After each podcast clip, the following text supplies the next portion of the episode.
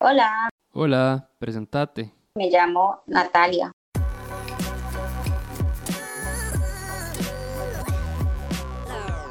Para los que estén Ajá. escuchando, eh, esto es algo súper, súper improvisado que se me ocurrió literalmente hace como dos horas, Eh, ya que hay mucha gente que está encerrada por el tema del, del coronavirus, se me ocurrió pues llamarlos y, y conversar, nada más, y ver qué pasa. Y Natalia pues se apuntó.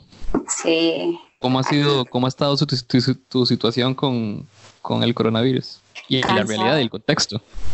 cansado porque soy enfermera. No. Ok, eso no me lo esperaba, yo no sabía.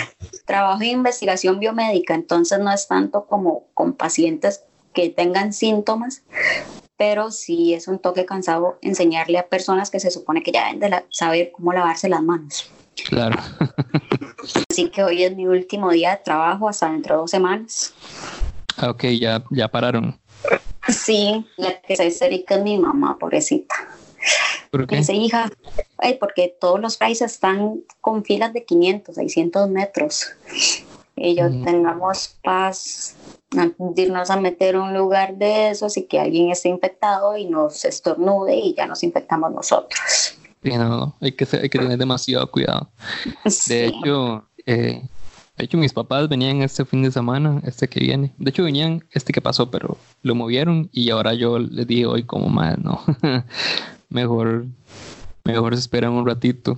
Especialmente porque mi papá tiene como varias enfermedades que básicamente casi que tiene todo el cartón lleno con Sí, las enfermedades que, Sí, sí, con las enfermedades más, más propensas o más peligrosas para tener el coronavirus. Entonces también los mandé, los mandé para la casa.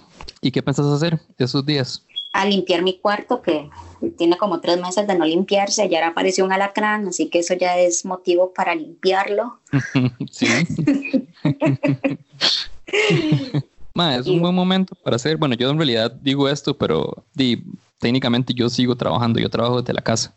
Y los clientes que tengo ahorita siguen y siempre hemos trabajado desde la casa. Entonces, mi vida sigue igual. No es como que tenga que parar lo que sea. Por dicha, la verdad. Este, si tuviera sí. que parar si fuera un toque complicado. que es un buen momento para hacer las cosas que, que siempre dejamos de último. Sí, como lavar ropa, bañar los perros, limpiar mi cuarto. y Poder darle vuelta a la casa también. Sí, también, pero eso se encarga mi mamá. Porque me Sí, casé, a mí sí me pero gusta mucho sigo hacerlo. viviendo en la casa de mi mamá. Tenemos ahí un problema con, con el banco, el lote, el condominio. Entonces ya el miércoles cumplimos dos meses de novia esposos. Y sí, el sábado me diagnosticaron ya depresión. Fue este sábado. Sí, el miércoles fue que exploté y, y yo decía, "Ma, ¿qué me está pasando? Así no soy yo. Entonces, mi padrino bodas es psiquiatra, por dicha, y él le decía a mi esposo, ponele atención, ponele atención, ponele atención. Y decía, no, es que aquí yo la veo normal y él no está normal, con cualquier cosa se está alterando. Y dice, vos no lo estás viendo, pero yo sí lo estoy analizando, ponele atención. Y ponele atención fue que el miércoles fui a comprar un cepillo para peinarme al más por menos y terminé pegando gritos en el parqueo. Sí, es muy confuso, es muy confuso cuando uno viene de una etapa en la que en la que uno se siente emocionalmente bien y de pronto nada más no. de Sí, pronto nada más no. Es muy extraño porque uno se siente muy ajeno, muy ajeno a la, Sí. a la- a la situación. Sí, entonces yo decía, ma, es un bajonazo de ánimo. Tal vez es por lo de la boda, tal vez es porque estás estresada por lo de la casa, tal vez por, por lo de la operación, tal vez, tal vez no. O sea, fueron como muchas cosas muy seguidas y, y yo decía, ma, ¿puedo, puedo manejarlo. O sea, yo puedo, pero ya después de un tiempo de estar durmiendo dos, tres horas todos los días, de llorar sin razón alguna, de ir al gimnasio, de repente parar y salir corriendo al carro a llorar y yo, ¿por qué estoy llorando? No entiendo. No, y, y de hecho tiene sentido que, de que hayan razones por las cuales sentirse así, ¿verdad? Solo lo que pasa es que a veces uno lo que hace es que di, como que se siente superado por las circunstancias. y ahí uno empieza como a meterse en un huequito y a echarse la tierra encima. Y la tierra son todos estos problemas, ¿verdad? Y uno se empieza a enterrar sobre eso mismo y entonces cada vez se hace más pesado, más pesado y más grande. Y la verdad es que es un comportamiento demasiado humano hacer eso. Y tiene sentido que, que te sientas así. Lo bueno es que más o menos lo tenés identificado. Entonces, y estás, recibiendo ayuda, lo cual eso es bastante, bastante bueno, ¿verdad? Este, entonces creo que ya teniendo eso claro y así es cuestión nada más de ir, ir religiosamente a, terapia. Em, y ahí poquito a poco y tener un poquito de paciencia nada más. Todas esas cosas se, se solucionan.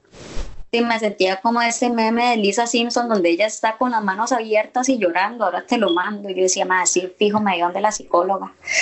Porque le decía, es que no me siento bien en mi casa, que no es mi casa, porque ya no tengo casa, sino es la de mi mamá. Y si voy donde mi esposo, pues tampoco es mi casa ni la casa de él, porque es la casa de su mamá. Al final no tengo casa, no tengo dónde ir.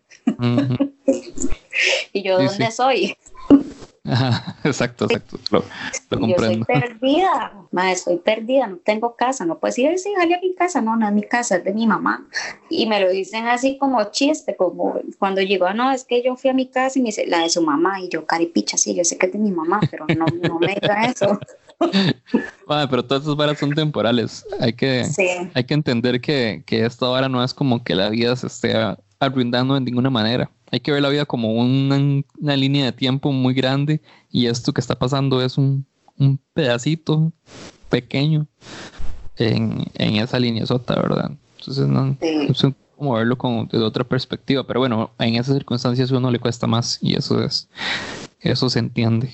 Sí, las medidas que estoy tomando es dejarle tomar, porque siento que me da como más ansiedad como tomar y después cuando empiezan a hablar de lo cotidiano, entre comillas, y empiezo a hablar yo de mi cotidianidad, me empiezo como a alterar y todo, y yo, madre, necesito ah. seguir tomando, y yo, madre, no paremos ahí, ese está siendo un problema.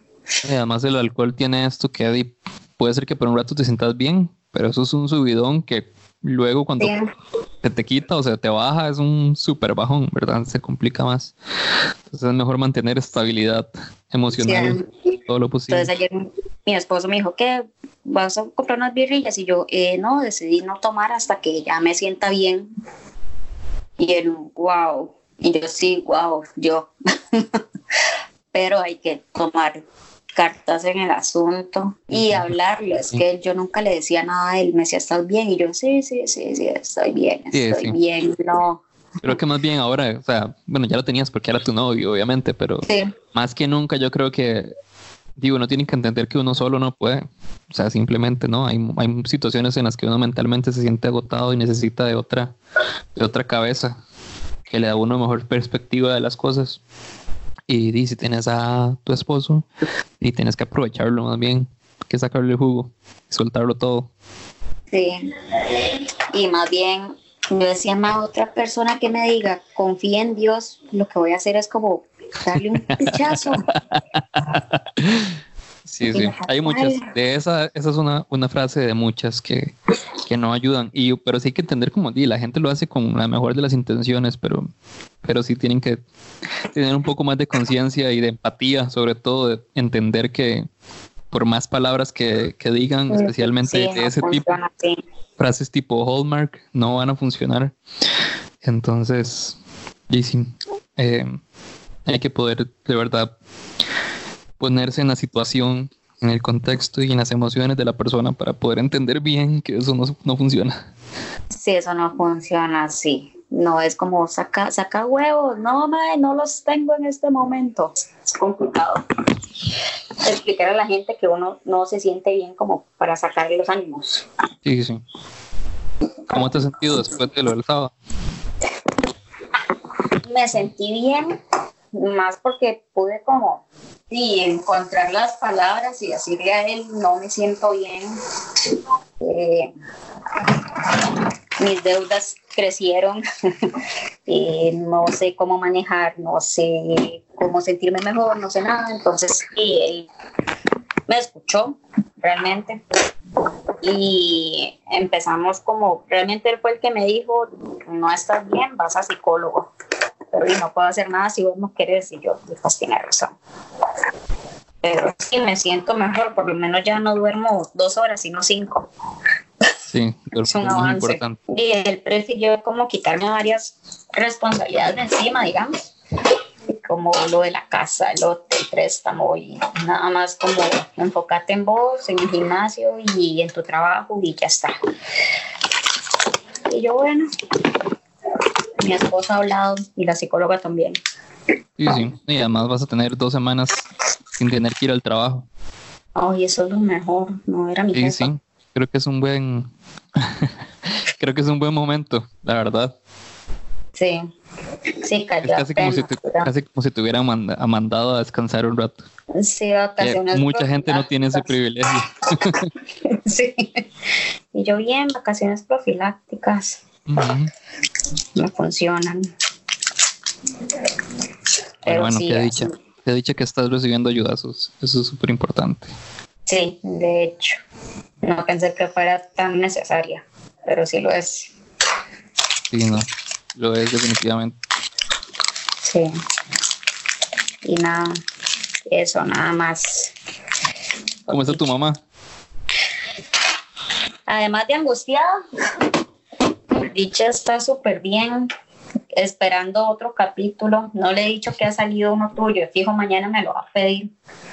No sabe que salió el primero. No, todavía no sabe.